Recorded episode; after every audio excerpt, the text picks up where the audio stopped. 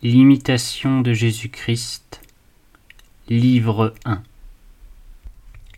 Chapitre 6 Des affections déréglées Dès que l'homme commence à désirer quelque chose désordonnément, aussitôt il devient inquiet en lui-même.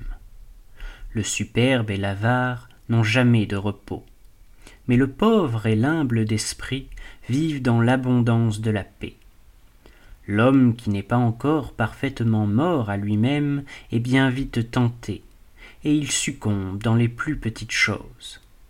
Celui dont l'esprit est encore infirme, appesanti par la chair et incliné vers les choses sensibles, a grand-peine à se détacher entièrement des désirs terrestres. C'est pourquoi, lorsqu'il se refuse à les satisfaire, souvent il éprouve de la tristesse, et il est disposé à l'impatience quand on lui résiste. Que, s'il a obtenu ce qu'il convoitait, aussitôt le remords de la conscience pèse sur lui, parce qu'il a suivi sa passion, qui ne sert de rien pour la paix qu'il cherchait. C'est en résistant aux passions, et non en leur cédant, qu'on trouve la véritable paix du cœur.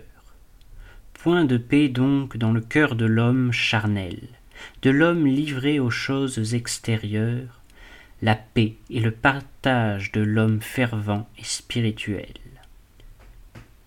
Réflexion.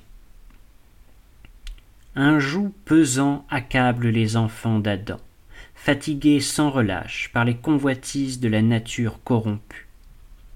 Succombent-ils la tristesse, le trouble, l'amertume, le remords s'emparent aussitôt de leur âme superbe encore au fond de l'ignominie, inquiet et las de moi-même, dit saint Augustin en racontant les désordres de sa jeunesse, je m'en allais loin de vous, ô mon Dieu, à travers des voies toutes semées de stériles douleurs.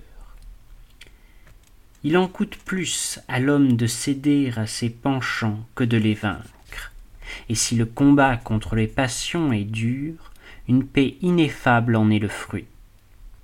Appelons le Seigneur à notre aide dans ce saint combat.